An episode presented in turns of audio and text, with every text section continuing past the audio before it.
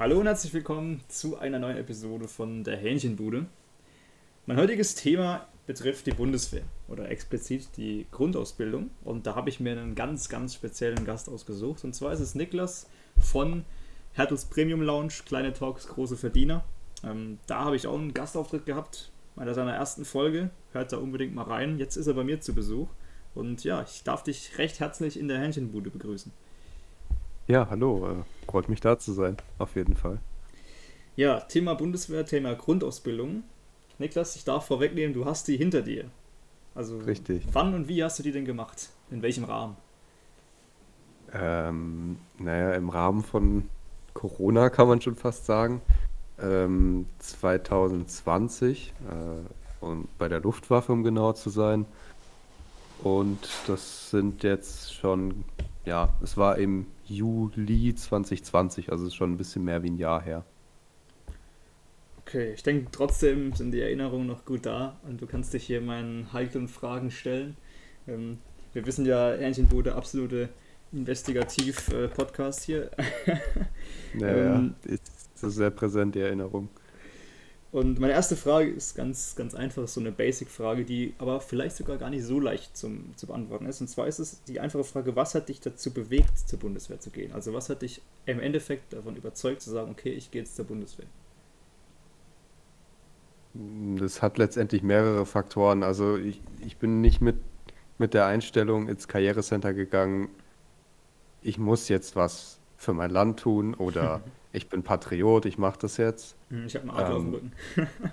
nach dem ja, nee, so nach dem Motto, aber es gibt ja durchaus so Leute, die mit so einer Einstellung da reingehen und dann gerade freiwilliges Jahr machen oder ähnliches. Mhm. Das ist ja auch grundsätzlich lobenswert, aber das war bei mir nicht unbedingt der Fall. Ähm, ich habe es für mich selber entschieden, das zu tun, als ich letztendlich dann meine Ergebnisse sozusagen gesammelt habe. Äh, meine meine Einstellungstestergebnisse, meine Zusagen und Stellen und habe dann einfach gesehen, dass für mich vom Interessensgebiet her und vom Angebot her das Bundeswehrangebot das Beste ist. Ähm, was jetzt nicht unbedingt nur damit zusammenhängt, was die mir angeboten haben, das habe ich einfach auch schon im Vorhinein äh, für mich entschieden gehabt, weil es einfach vom Berufsbild her, vom Ganzen am ehesten in meine Vorstellungen gepasst hat. Und wie gesagt, entgegen, denke ich, der meisten, meisten, ich sag mal, Vorurteile bin ich jetzt nicht mit der patriotischen Einstellung da reingegangen, sondern habe halt mich auf den Job beworben, weil ich ihn interessant fand, aber äh, ihn dann letztendlich gewählt habe aus der Überzeugung, dass es für mich das Richtige ist und es natürlich auf der einen Seite auch dem Land was zurückgibt, aber das war jetzt nicht so mein Hauptding, um es mal so zu formulieren. Ja, ähm, wir müssen ja auch gleich dazu sagen, ähm, der gute Niklas ist ja nicht zum Bund gegangen als wirklicher normaler Soldat, denn mittlerweile kann man schon so sagen, dass die Bundeswehr auch wirklich übergreifend ziemlich breit aufgestellt ist, was überhaupt Stellen angeht, die nicht unbedingt auch was mit Militär zu tun haben müssen. Und du bist auch gar nicht für das wirkliche normale, Anführungsstrichen, Soldatenleben dort gewesen, sondern es war ja nur eine Grundausbildung für, wie heißt es genau bei dir? Gut, jetzt muss man ganz klar dazu sagen, dass ich schon in der normalen Soldatenlaufbahn bin mhm, mhm, ähm, und auch die sämtlichen militärischen Ausbildungen genossen habe, die halt ein, und das, das ist, glaube ich, das, was du suchst im Moment, das die Offizierslaufbahn. Mhm, genau. Ähm, da genießt du die sämtlichen soldatischen Aus, äh, militärischen Ausbildungen, die jeder Soldat bei der Luftwaffe ganz normal empfängt. Es ist aber so, und das muss man dazu sagen, dass meine Laufbahn jetzt nicht unbedingt dieses typische Bild, was man halt von Soldaten jetzt in sich drin hat, integriert. Also es ist nicht dieses, ich robbe jetzt durchs Gelände oder ähm, sitze jetzt drei Wochen lang draußen irgendwo im Biwak, also im Zelt, ja, äh, und bin auf Übungen draußen und so weiter. Klar, sowas, also so Übungen und so, das hat mich auch schon getroffen und wird mich auch denke ich, ab und zu mal noch treffen. Also, das heißt treffen. Treffen klingt immer so schlimm, aber würde mich auch einfach mal er ereilen, sage ich mal. Ähm, aber grundsätzlich habe ich die ganz normalen militärischen Ausbildungen und bin regulärer Soldat. Meine Laufbahn, das ist, die, ist in der technischen Laufbahn, um das mal ein bisschen vorwegzugreifen, ähm, das ist jetzt nicht unbedingt die Laufbahn, die jetzt so wahnsinnig für das Grüne, also für die Außenausbildung bekannt ist, sondern eher für das Fachliche. Wenn, ich glaube, das ist das, was du damit wahrscheinlich sagen wolltest, oder? Genau, genau, genau.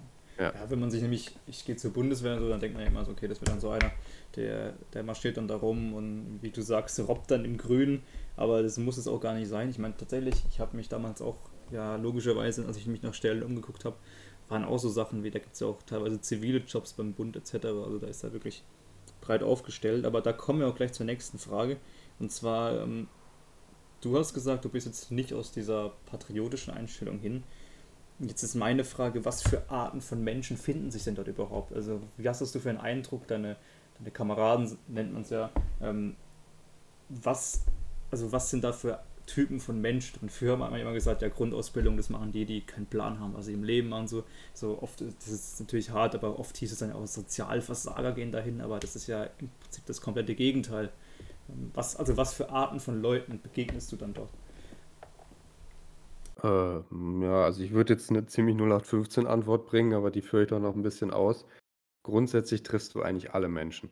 Ähm, ich könnte jetzt ins Politische gehen und sagen, welche Menschen man da nicht trifft, ähm, aber das ist eher schwachsinnig, also weil man letztendlich einfach sagen muss, politisch und Beruf, das sollte man einfach so trennen, ja. Also, um das jetzt vielleicht zu konkretisieren, also man wird grundsätzlich eher nicht Leute treffen, die jetzt gegen Waffengewalt oder ähnliches sind. Also das ist, denke ich, jedem bewusst. Du wirst auch nicht äh, bei einem, du wirst auch keinen Auszubildenden bei einer Metzgerei finden, der Veganer ist oder ähm, sowas in der Art. Das sind halt einfach Dinge, die schließen sich grundsätzlich aus. Das wirst du überall in jeder Berufssparte haben.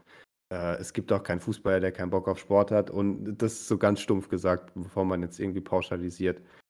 Ähm, man muss aber sagen, äh, eigentlich triffst du wirklich vom Typen her alle Menschen. Ähm, von sozialen Schichten auch abgesehen, wirklich auch. Ähm, man trifft halt wirklich die Menschen, die, ich sag mal, jetzt schon sehr früh auf eigenen Beinen stehen, weil sie es jetzt vom Elternhaus her nicht unbedingt so gewöhnt sind, wahnsinnig viel Unterstützung zu haben, also mehr so die Selbstständigen. Man trifft aber durchaus auch ich sage mal, die, die dann aus dem wohlhabenden Elternhaus kommen und durchaus, ich sage mal, einen höheren Standard gewöhnt sind. Also man kann nicht über einen Kamm scheren, welche Menschen man da trifft. Und deswegen würde ich auch alle sagen, weil du triffst, egal sei es Religion, Ethnie, äh, Hobbys, Interessen im Allgemeinen,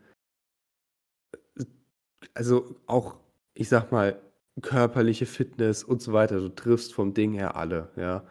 Das fängt an beim Supersportler, der vielleicht nicht wahnsinnig viel im Hirn hat, aber dafür eine Sportskanone ist und wahnsinnig körperliche Leistung ablegt, bis hin zum ITler, der mit dem Sport überhaupt nichts am Hut hat, aber dafür halt vom PC abgeht wie sonst was. Das ist wirklich tatsächlich sehr breit gefächert und es ist nicht dieses sterile, stumpfe, das sind nur Idioten, die sich einfach alles sagen lassen und das dann einfach ausführen. So nach dem Motto, grab ein Loch und hör erst dann auf, wenn du auf der anderen Seite wieder rauskommst.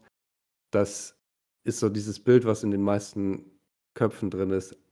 Und das ist aber nicht mehr so. Also du triffst wirklich extrem viele Menschen und Menschenarten, Menschentypen, Charaktere, was auch immer. Mhm. Wie ist es denn wenn wir jetzt vom Prototyp Mensch dort gesprochen haben, wie ist es denn vom Prototyp Alltag? Also viele stellen sich das ja dann auch so vor, von wegen, ja, man marschiert den ganzen Tag, muss da exerzieren und stillstehen und ähm, immer so, auch so gefühlt so, was man so, auch, was auch von den Medien verbreitet ist, dieses, die Rekruten und sowas, wo die dann im Gang da rumstehen und dann gibt es die Visite und sowas. Also, wie sieht denn alltäglich so dein, dein Tag dort aus? Jetzt mal kurz gefasst natürlich. Und ähm, was trifft da überhaupt nicht ins Klischee rein, was vielleicht auch so in den Köpfen so abgestempelt wird, so von wegen, ach, das machen die doch eh nur den ganzen Tag, so auf die Art.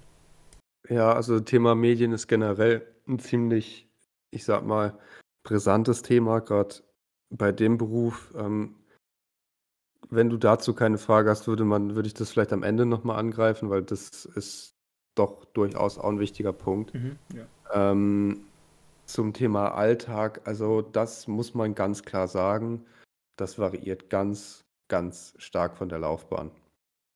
Ähm, und vor allem halt vom Standort, vom, vom Fachbereich und so weiter. Also es gibt durchaus Fachbereiche, wo du im Prinzip jeden Tag irgendwelche Militärtaktik oder irgendwelche Übungen draußen hast.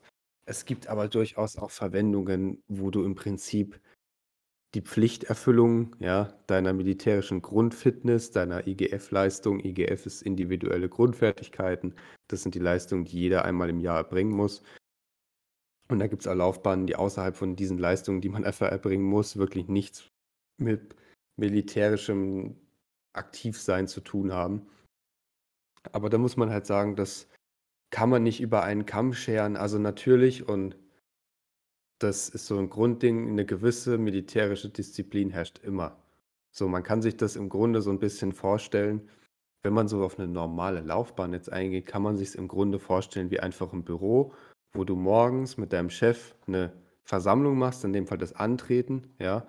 Der erklärt dir kurz, was an dem Tag dann Sache ist, was es für Neuigkeiten gibt, was für Aufgaben er hat und so weiter.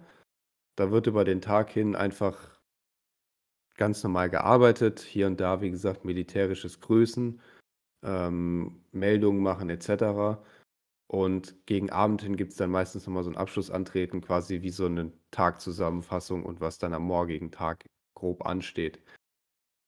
Das ist im Grunde der Alltag, wenn man ihn jetzt ganz grob zusammenfasst, für meine Richtung. Aber man muss halt ganz klar sagen, dass meine Richtung nicht der absolute, äh, der, der, der absolute, ich sag mal, das Schweizer Taschenmesser ist, weil wir haben zwar viele Abwechslungen auch, wir haben viel, und teilweise jetzt auch schon Übungen, Lehrgänge, ähm, aber auch parallel viel Sport. Aber das kannst du halt nicht pauschal für jede Laufbahn sagen. Jede hatte einen anderen Alltag. Aber im Großen und Ganzen ist es, ich sag mal, normaler, wie jetzt die meisten erwarten würden, denke ich. Es ist normaler und ziviler, wie man jetzt im ersten Moment vielleicht denkt. Für die meisten Laufbahnen natürlich. Ja. Das heißt, du hast ich denke, auch, das fasst gut ja. zusammen. Also, also nicht von wegen, so wie man sich vorstellt, ja, morgens beim Antreten, da ist noch ein leichter Fleck auf dem Stiefel, machst du erstmal 30 Liegestütze so auf die Art. Das ist, das ist nicht, ähm, nicht unbedingt der Fall. Nicht unbedingt, nee, man sollte natürlich schon und das, das ist vielleicht okay, das ist vielleicht auch noch ein Unterschied. Es wird schon gewissermaßen auf Kleinigkeiten geguckt. Also wenn ich jetzt im Büro ankomme und bei meinem Hemd ist der oberste Knopf nicht zu, dann ist das meinem Chef wahrscheinlich egal. Dann wird er sagen, ja, soll er tragen, wie er möchte, solange er nicht aussieht wie was weiß ich was, ist das okay. Wenn wir jetzt natürlich unserer Uniform der oberste Knopf nicht zu ist oder wie du sagst, die Schuhe dreckig sind, da reden wir jetzt nicht von einem Fleck, sondern halt wirklich dreckig, dann ist das ein Problem. Aber jetzt keins, wo man im Wind zerpflückt wird für. Das ist dann eher so Richtung Grundausbildung, ja. Das trifft dann auf den normalen Alltag nicht mehr wirklich zu. Okay, du hast vorhin schon gesagt, eine Grundausbildung hast du mitten in Corona gemacht, wobei wir sind jetzt, ja, hoffentlich am Ende davon. Ähm, Mitte war natürlich die Hochzeit und jetzt ist natürlich auch ein interessanter Punkt, inwiefern Corona dann deine Grundausbildung beeinflusst hat. Also was war anders und was hat es für Auswirkungen? Ja gut, also grundsätzlich natürlich schon mal die Dauer. Also das ist, denke ich, das, was auch am meisten durch die Medien gegangen ist. Interessanterweise hat es irgendwie jede Teilstreitkraft für sich, so ein also Teilstreitkraft, Marine, Heer, Luftwaffe, ähm, hat es so für sich selber geregelt. Ähm, das muss man ganz klar sagen, das war so ein bisschen hin und her, aber wie alles während Corona hat es irgendwie vorne und hinten am Anfang nicht gepasst und hat sich jetzt mittlerweile eingependelt. Wie es im Moment ist, muss ich ehrlicherweise sagen, weiß ich nicht, wie, die, wie lange die Grundausbildung gehen, kann ich im Moment nicht sagen bin ich nicht informiert. Ähm, zum einen war es natürlich ganz klar, die, ich sag mal, so dieses typische Kameradschaftliche, das hat gelitten. Zum einen wurden die Zugkapazitäten, also die Kapazitäten an Menschen, die gleichzeitig in einem Zug, also quasi kann man sich vorstellen, so als eine Klasse, ja, äh, die da drin sind, wurden extrem reduziert. Also wir waren, glaube ich, in einem Zug knapp 15 Leute. Normalerweise sind es immer so an die 30, 35 aufwärts. Ähm, das heißt, grundsätzlich hat es natürlich schon mal gelitten, da hat er nicht so viele was. Kommt da zum einen. Und das nächste ist halt, es wurde extrem auf diese Kohortenbildung geachtet. Das bedeutet extrem kontrolliert, in welchen Grüppchen du dich aufhältst. Weil, und das muss man vielleicht auch noch dazu sagen, in einem Zug gibt es mehrere Gruppen. Und diese Gruppen wurden extrem kontrolliert, dass die sich nicht untereinander vermischen. Das bedeutet im Prinzip, klar, mit der Zeit lernt man alle Leute so ein bisschen kennen, Aber im Großen und Ganzen kann ich sagen, dass ich viele Leute bis zum Ende der Laufbahn der Grundausbildung aus meinem Zug, obwohl es nur vielleicht ungefähr 15 bis 18 Stück waren, nicht wirklich gekannt habe. Ähm, weil es einfach nicht zugelassen wurde, dass es sich vermischt. Selbiges gilt mit anderen Zügen, weil so eine Kompanie hat meistens ein bis drei Züge. Wir hatten jetzt in dem Fall zwei. Ich, die Leute aus dem ersten Zug, die kannte ich gar nicht. Also die sind mir überhaupt nicht präsent, weil wir uns im, zwischen den Zügen gar nicht vermischen durften. Dann kommt natürlich die Sache mit der Maske dazu, die gerade in Anfangszeiten von Corona sowas von überstrapaziert wurde, wo mittlerweile die Maßnahmen echt gelockert wurden zum Glück, aber wir haben halt selbst teilweise zum Schießen, wo wir wirklich überhaupt keinen Kontakt oder näheren Abstand zu irgendwelchen anderen Ausbildern oder Kameraden hatten, mussten wir sogar während dem Schießen und während der Schießübung die Maske tragen. Und das war je nach Witterungsverhältnis eine echt ganz schöne Herausforderung, gerade auch mit Beschlagen der Schutzbrille. Ähm, war das natürlich durchaus eine Schwierigkeit. Und ähnliches Maske tragen beim Marschieren, Maske tragen 24-7, wenn du nicht gerade in deinem Bett liegst. Das war natürlich omnipräsent, ähm, diese Maske. Das heißt auch gewissermaßen da eine Anonymität. Nicht jeder würde jeden jetzt auf der Straße erkennen, weil die Hälfte vom Gesicht kennt er gar nicht. Ähm, aber ja, ich denke, die, die Schlagworte sind Distanz und ähm, naja, ich, einfach die verkürzte Dauer, also zeitlich. Einfach wurde uns viel genommen. Ja. Das sind so die Hauptdinge, die ich da jetzt am besten rauspicken würde. Ja, stelle ich mir auch ziemlich, ziemlich nervig vor. Ich meine, die Distanz ist natürlich überall gegeben. Also man merkt es halt auch bei, bei allen Leuten, die ich kenne, die auch selbst die normal studieren, die dann teilweise noch nie eine Präsenzveranstaltung hatten und vor allem die, die dann in einem ganzen Jahrgang organisiert sind und nicht in einer einzelnen Klasse oder wie bei euch dann in einer einzelnen kleinen Gruppe, ähm, die niemand überhaupt aus diesem ganzen Jahrgang kennen, wo man sich auch wirklich denkt, boah, das ist heftig. Gut, an die Maske gewöhnt man sich natürlich mit der Zeit, aber das ist natürlich extreme Distanz. Jetzt natürlich noch ein anderer Punkt, also wenn ich jetzt mal komplette Gegenteil, ähm, weil das war was, was nicht so schön war an der Grundausbildung. Jetzt mal die Gegenfrage, was an der Grundausbildung oder generell ähm, an deiner, bei deinem beim, bei, beim Heer, bei, nee, das ist ja nicht Heer, das ist die Luftwaffe, ne? Ich muss, muss ja mit ja. Begrifflichkeiten aufpassen, ja? bei uns werde ich jetzt erpflückt. Äh, das aber, ist richtig. Aber was in deiner bisherigen Erfahrung bei der Bundeswehr hat am meisten Spaß gemacht oder was macht dir persönlich auch in der Grundausbildung, auch im weiteren Verlauf am meisten Spaß? Ähm, ja, also da kann man, denke ich, zu sagen, was das Faszinierendste an dieser Grundausbildung war, ist, zum einen ist es die Umstellung vom ganzen Lebensstil her. Also es ist nicht mehr so, wie wenn man so aus der Schulzeit, was man kennt. Du stehst auf, du schlägst dein Bett nach hinten und gehst duschen und machst dann dein Ding. Ähm, es ist wirklich so, du stehst auf und ab der ersten Sekunde ist dein Tag geregelt. Und zwar nicht unbedingt jetzt durch den Chef, sondern Du hast einfach Aufgaben, die du erledigen musst, ja, weil sonst wird es kritisch. Und dann stehst du auf, dann gibt es fest, gerade auch durch Corona, was ein weiterer Punkt ist, den ich vergessen habe zu erwähnen, es gab dann immer feste Duschzeiten. Die Waschraumzeiten betrugen fünf Minuten pro Gruppe. Ich muss nicht erklären, dass das nicht gerade viel ist. Ähm, gerade wenn man sich ein bisschen ausgiebiger die Zähne putzen möchte, also sagen wir mal alles über 30 Sekunden, wird das Ganze natürlich schon ein bisschen schwieriger, ähm, das unter die Decke zu bringen, auch noch mit Rasieren etc., weil wir hatten leider keine Waschbecken. Zumindest, was ich da gemerkt habe, ist, wie unfassbar schnell man mit Menschen durch solche Routinen zusammenwächst, ohne wirklich viel von diesen Menschen zu wissen. Ähm, also ich kann dir viele, viele Dinge über meine damaligen Grundausbildungsstubenkameraden und auch Gruppenkameraden nicht viel mehr wie die Namen und vielleicht noch Beziehungsstatus oder familiäre Dinge, kleinere familiäre Dinge sagen. Also ich kenne die Geburtstage nicht. Ähm, Wenn es jetzt nicht Snapchat gäbe, wüsste ich das wahrscheinlich grundsätzlich da eh nicht. Ähm, ich kenne teilweise, weiß ich nicht mal, ob die Geschwister haben, ob die, äh, ob, ob die wirklich, was die machen, was die vorher gemacht haben, was die für einen Abischnitt hatten, was weiß ich, was man halt so von Freunden kennen würde. Ähm, weiß ich alles nicht, aber trotzdem würde ich sagen, und das ist halt das Besondere, um die Kurve zu kriegen, ähm, ich würde trotzdem sagen, ich würde mich auf jeden dieser Menschen mehr verlassen, wie auf einen Großteil meines Freundeskreises. Das klingt jetzt zunächst erstmal hart und das muss ich jetzt auch erklären. Ähm, in solchen Situationen, wenn man halt in die Scheiße geschmissen wird zusammen, ja, ähm, wächst man einfach anders zusammen, wie wenn man halt in der Schule auf dem Pausenhof sich gut unterhalten kann und dann einfach sich anfreundet. Das sind dann Momente, wo man einfach anders zusammenschweißt, ja. Dich interessiert dann nicht, was der andere für eine Hautfarbe, für Religion, für, äh, für eine Einstellung hat, was der andere für Hobbys hat. Das juckt dich dann in der Situation nicht. Letzten Endes bist du derjenige, der ihm den Rucksack abnimmt, wenn er nicht mehr kann, wenn er am Arsch ist und er ist derjenige, der dir, die, der dir seine Wasserflasche gibt, wenn dir das Wasser ausgegangen ist.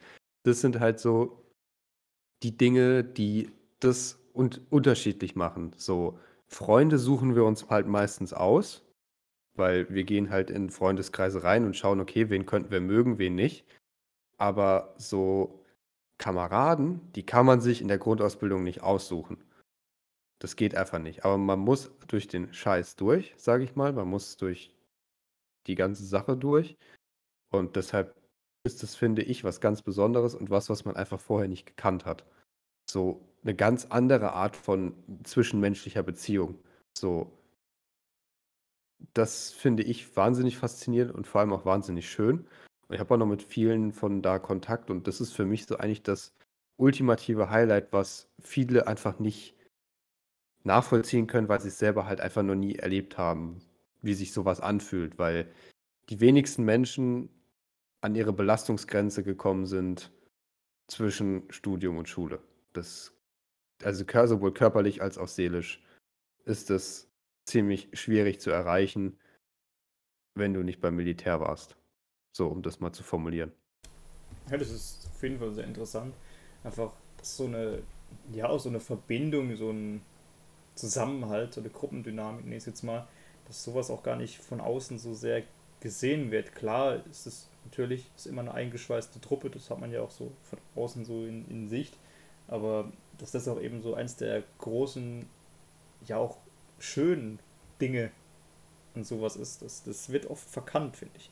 Ähm, jetzt sagst du, es ist eine Erfahrung, die man sonst nie wirklich machen kann, sondern nur dort und daraus folgt jetzt meine Frage, würdest du persönlich, jetzt nicht unbedingt eine Komplettlaufbahn, aber Grundausbildung auch, vielleicht auch im Hinblick auf diesen verpflichteten Wehrdienst, ähm, würdest du es generell empfehlen? Würdest du sagen, es wird niemandem schaden oder probiert mal aus? Oder kann, ich kann von mir aus nur sagen, macht's mal so, ähm, es hilft euch? Oder würdest du sagen, nee, man muss schon so eine bestimmte Art von Mensch sein und es ist nicht was für alle? Also es ist so eine Mischung aus beidem. Ähm, ich persönlich sage grundsätzlich so jetzt stumpf raus, das kann jeder schaffen und es würde bestimmt niemandem irgendwie kostbare Lebenszeit rauben. Ähm, das wäre bestimmt für jeden eine Erfahrung, um es mal so konkreter zu formulieren. Man muss aber halt dazu sagen, dass halt einfach nicht jeder dafür gemacht ist. Es ist nicht jeder dafür gemacht, im Büro zu sitzen. Es ist nicht jeder dafür gemacht, in der Kindheit Fußball zu spielen. Und genauso wenig ist nicht jeder gemacht dafür, zum Militär zu gehen. Und das darf man halt auch einfach nicht vergessen, weil letzten Endes ist es ja auch einfach eine Einstellungssache, was ich draus mache. Ähm, wenn ich natürlich die ganze Zeit nur den Kopf hängen lasse und im Prinzip überhaupt keinen Bock habe und nur darauf hinarbeite, aus dem Militär rauszukommen, ja, dann für was braucht man diese Leute dann? Da hast du als Chef nichts davon und da hast du als Kamerad der wirklich Bock auf die Situation hat, auch nichts davon. Also sollte man das nicht verpflichtend machen, meiner Meinung nach. Ich wäre durchaus der Meinung, dass man ruhig auch gerade Schüler und Studenten vielleicht mal wieder in eine Richtung bringen könnte, auch mal sich zu engagieren. Und da meine ich jetzt nicht unbedingt, ähm, jetzt nicht unbedingt militärisch, sondern auch ruhig mal sozial. Also dass man ruhig auch mal wieder diese Art Wehrdienst beziehungsweise äh, Bufti und wie sie nicht alle hießen, wieder zurückholt ähm, und einfach mal sagt, hey, okay, man gibt denen jetzt die Möglichkeit, es müssen ja keine drei Jahre sein, aber es ist durchaus drei bis vier Monate. Kann mir jetzt niemand erzählen, dass er die in seinen sehr wahrscheinlich, ich sag mal, 60 bis 80 Lebensjahren, ja, nicht opfern kann. Ähm, für etwas, was man ja selber auch irgendwann später mal gern hat, ja, Pflege, Fürsorge etc. Ähm, aber auch beim Militär, das sind ja auch Posten, sehen wir jetzt gerade in der Flutkatastrophe, ja, hätten wir da deutlich mehr freiwillige Soldaten, denke ich, könnten wir da auch noch mehr helfen, weil wir im Moment natürlich nicht alle Kräfte dahin schicken können. Zum einen fehlt uns teilweise Material, aber natürlich auch Personal. Die Standorte müssen ja weiterlaufen. Ausbildungen, Lehrgänge, das muss ja alles weitergehen. Und deswegen können wir natürlich auch nicht so wahnsinnig viele Leute einsparen. Aber wenn wir jetzt natürlich Leute hätten, sag ich mal, die sich freiwillig melden und sagen, okay, ich möchte ein bisschen dienen, ja, dann könnten wir durchaus auch, die haben ja keine Führungsverantwortung, die arbeiten ja nur quasi für ihren Chef und haben jetzt keine todeswichtigen Aufgaben. Das heißt, die könnte man auch durchaus dann für solche Fluthilfen etc. einsetzen. Und man sieht es ja jetzt auch gerade, wie extrem wichtig sowas ist, ähm, so eine Inlandshilfe, weil es gibt Leute, die haben von heute auf morgen alles verloren, und zwar wirklich alles. Ähm, wenn man sich teilweise die Bilder anguckt, das ist sehr verstörend, wie wenig davon übrig geblieben ist. Und genau so Leute brauchen wir dann halt auch. Die dann gewissen Bock haben und dann halt auch einfach sagen, okay, es macht mir jetzt auch nichts, sich auch mal ein bisschen schmutzig zu machen. Und ich, ich lerne viel. Also ich zum Beispiel habe Nähen gelernt. Das ist jetzt halt so ein Ding, was man vielleicht noch einfach sagen kann. Ähm, nicht mal nur soziale Kompetenz, sondern ich, ich, man lernt auch mal ganz abgesehen jetzt von diesem typischen, ja, man lernt schießen und so.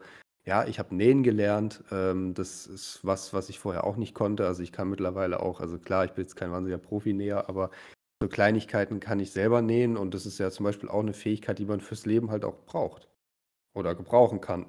Brauchst du jetzt nicht, aber man kann sie vielleicht gebrauchen. Wenn du Wunden nähen kannst, dann auf jeden Fall.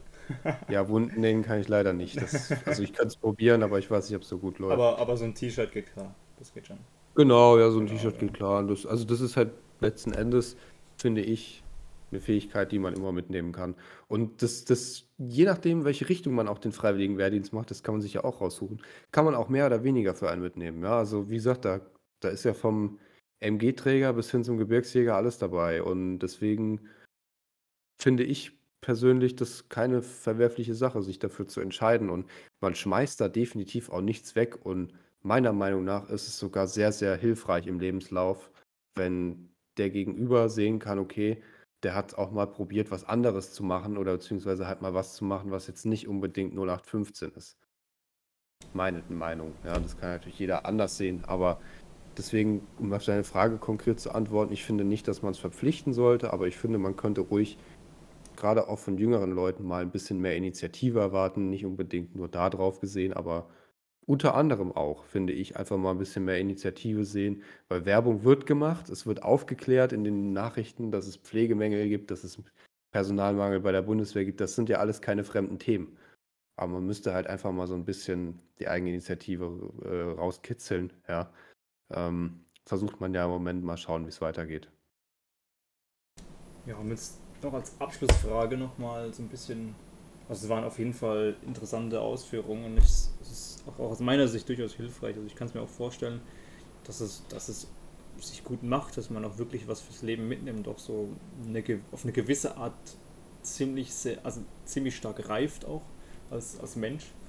Und ähm, wenn wir von Thema Reifen nicht die Reifen, äh, sondern von der ja. körperlichen und auch geistigen Reifen, ähm, da ist so als Abschlussfrage, was war für dich das, ähm, das Härteste? Also vielleicht sowohl geistig, körperlich, ähm, das krasseste oder das härteste, die härteste Herausforderung, für die du gestellt wurdest. Also vielleicht auch an, an so Spezial ähm, ja, Aktionen oder auch alltäglich. Also sowohl als auch.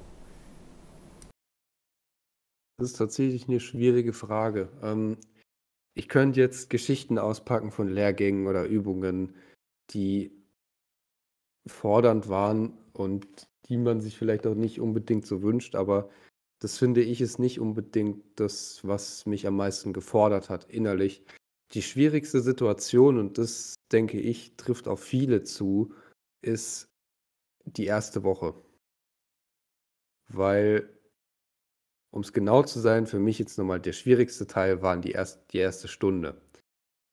Klingt jetzt erstmal doof, aber wenn du dann mit dem Auto auf diesen Parkplatz drauf fährst und du wirst schon von den ersten Soldaten eingewiesen, es ist letztendlich einfach so, du realisierst dann, was passiert. So. Du hast, also ich als ziviler Mensch hatte vorher nie wirklich viel Kontakt mit Leuten in Uniform. Also Soldaten jetzt in dem Fall. Hatte ich nie wirklich Kontakt, weil wann auch. Ich meine, die Polizisten haben dich oft mal gecasht, aber ne? ja, Polizisten ist ja was anderes, aber so Soldaten oder so, da habe ich jetzt nie wirklich viel Kontakt mit gehabt, so im Vorhinein. Und wenn du dann halt wirklich so viele auf einem Haufen stehen siehst und die haben dann alle halt gerade Grundausbildung und so, haben dann alle jetzt nicht unbedingt das freundlichste Gesicht drauf, ja, dann ist es gerade in den Anfängen doch durchaus ein bisschen schwieriger. Ähm, und ich weiß wirklich noch dieses Gefühl, dass es geht wirklich durch Haut und Haar, wenn ich darüber nachdenke, dieses Gefühl, ich habe meinen Trolley, meinen Rucksack und ich laufe hinter einem jungen Soldaten her in die Kaserne rein und merke dann, als ich auf diesem geschlossenen Areal bin, jetzt geht's los. So, das war wirklich das mit eines der beschissensten, unangenehmsten Gefühle, die ich jemals hatte. Weil du dann merkst, okay, gerade jetzt auch im Hinblick auf Corona, du kommst jetzt erstmal zwei Wochen da gar nicht raus. Das ist jetzt erstmal deine neue Heimat. In diesem Standort wirst du wahrscheinlich viele schöne, aber auch viele Scheißmomente erleben. Und jetzt beginnt einfach ein neuer Lebensabschnitt und jetzt geht's los, ja. Und viele Lebensabschnitte von vielen jungen Menschen und von vielen, ich bin jetzt auch noch jung, aber von vielen, ähm, ich sag mal, Schul, äh, frisch aus der Schule kommenden, die beginnen ja sehr einladend, ja. Also da kommst du, keine Ahnung, wenn du dual studierst, wirst du in die Firma eingeladen, dann wirst du mal beim Testing Kaffee und ein Stückchen Kuchen, ein paar Kekse in die Firma eingewiesen, wo alles ist. Die Leute stellen sich vor.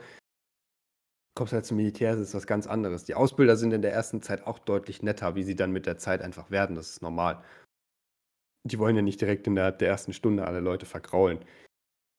Aber vom ganzen Tonfall, vom Verhalten her ist es eine komplett neue Welt.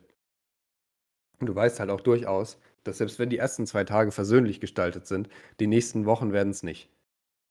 Und das ist das komischste und ekligste Gefühl und wahrscheinlich auch das, was mir am meisten Angst gemacht hat in meiner ganzen Karriere. So die erste Stunde bis hin dann zu der ersten Woche, wo man dann irgendwie so langsam realisiert hat, jetzt bist du aus der Schonfrist raus. Das sind so die prägendsten, die prägendste Zeit, wirklich die erste, die erste Zeit. Und das ist halt auch das, warum so viele Leute gleich in den Anfängen gehen. Also ich meine irgendwie knapp 60 oder 70 Prozent der Leute, die die Grundausbildung verlassen, gehen innerhalb der ersten drei Tage. Und da muss man einfach sagen, da passiert jetzt militärisch gesehen nicht wahnsinnig viel Schlimmes, außer dass du früh geweckt wirst. Aber der Rest ist dann nicht schlimm. Es ist einfach die Umgewöhnung und das Gefühl und dieser Druck, der irgendwie auf dir lastet, obwohl es im Prinzip nichts gibt außer Unterrichtungen. Das ist das, was wirklich schwierig ist. Und das wird für jeden, der da anfängt, beziehungsweise für viele, die da angefangen haben, denke ich, ähnlich sein. Es ist interessant, man denkt halt immer so, okay, das vielleicht härteste ist dann irgendwie so das mentale Durchhalten wegen einem Marsch oder sowas, aber es stimmt, also wenn man was Neues anfängt und in so eine komplett neue Welt reingeworfen wird, wo man jetzt auch weiß, okay, das ist nicht nur von wegen Job, da komme ich eh ein paar Stunden wieder heim, sondern es ist auch wirklich so ein, wie du sagtest, eine neue Heimat, dann ist es schon mal eine komplett andere Herausforderung, auch mental. Und, ja, ähm, und ja. dazu möchte ich vielleicht noch anknüpfen. Ähm, für jeden, der sich dann dazu entscheidet, das zu tun, die Phase ist die, die letztendlich dann für jeden scheiße ist. Und da ist halt einfach, und das muss man ganz klar sagen, das Militär der falsche Anlaufpunkt, wenn man sagt, ich bin A, ein Heimscheißer, wie man so schön sagt. Also ich kann mich gar nicht auf Außen Außenstehendes einlassen. Das ist schon mal der ganz falsche Anlaufpunkt. Ähm, und B, die Tatsache, man soll sich davon nicht unterkriegen lassen. Ja, weil das ist letztendlich was, da ist das Militär einfach ein ganz schlechter Arbeitgeber. Ja, die werfen einem wirklich von der Schulbank in ein komplett neues Leben innerhalb von ein paar Tagen und machen das halt auch nicht unbedingt gerade auf eine sehr versöhnliche Art und Weise, sag ich mal. Ähm, klar, da, wenn dann halt, dann versuchen die Ausbilder trotzdem nett zu sein, aber wenn du dann halt einen Hauptfeldwebel da hast, der dann halt schon zehn Jahre gedient hat und wahrscheinlich schon dreimal in Afghanistan war, dann kannst du von dem halt auch nicht erwarten, dass der jetzt mit einem Zuckerbrot ankommt und dir dann noch den Nacken krault. Das geht halt einfach nicht. Der kann das von seiner Art her nicht. Wenn es ihm halt irgendwann mal auf den Sack geht, wird er dann halt auch mal lauter. Und das ist halt genau das, was ich meine. Wie gesagt, du kommst in eine Firma rein, wirst erstmal mit offenen Armen begrüßt, ja. Und beim Bund, beim Militär allgemein ist es einfach was komplett anderes. Und deswegen ist es ein sehr undankbarer Job, warum so viele Leute dann halt auch gerade am Anfang aufgeben. So, deswegen, das, daran sollte man sich gerade in der Anfangszeit nicht unterkriegen lassen, weil man gewöhnt sich sehr schnell an dieses We Dasein, dieses Wesen. Wenn man sich darauf einlassen kann, ist es auch überhaupt kein Problem. Aber die Anfänge sind halt hart, weil wenn man von zu Hause kommt, da steht, selbst wenn Mama sauer ist, äh, steht dann trotzdem keiner um 5 Uhr morgens mit einem Kochtopf im Gang und schreit irgendwas rum. Ist einfach so, ja. Und deswegen äh, sollte man das vielleicht halt nicht vernachlässigen, dass man sich davon, wenn man da wirklich anfangen sollte, nicht unterkriegen lässt, weil das einfach ein Scheißgefühl ist, was aber mit der Zeit schnell weggeht. Jetzt habe ich zwar gesagt, das ist die Abschlussfrage, aber eine Sache, vielleicht kannst du die auch nochmal ganz, ganz kurz ausführen, ähm, wäre jetzt, was mir jetzt aus deiner Ausführung aufgefallen ist, wie ist denn allgemein so für dich ähm, die Außenwirkung, wenn du da mit Uniform dann außerhalb der Kaserne unterwegs bist? Also Leute, die offensichtlich wissen, okay, du bist Soldat, wobei du mir auch schon mal eine Geschichte erzählt hast, wo diese Leute es nicht verstanden haben, dass du jetzt Soldat bist und die Uniform nicht aus anderen Gründen anhast, wenn du weißt, worauf ich hinaus will. Aber ähm, ja, ja, wird dir da eher mehr Respekt entgegengebracht oder wirst du mehr angefeindet oder wie verhalten sich die Leute dir gegenüber? Also direkt angefeindet wurde ich noch nicht. Also dass ich jetzt irgendwo hingegangen bin, mich hat irgendjemand angepöbelt, das war noch nicht der Fall.